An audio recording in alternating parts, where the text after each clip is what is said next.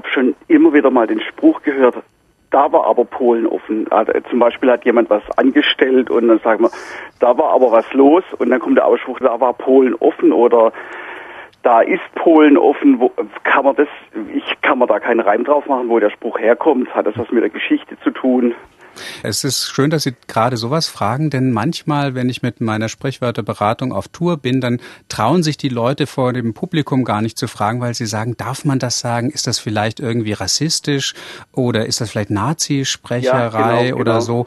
Aber nein, das ist wirklich viel, viel älter. Es geht um das äh, ja, Schwächerwerden der polnischen Zentralmacht.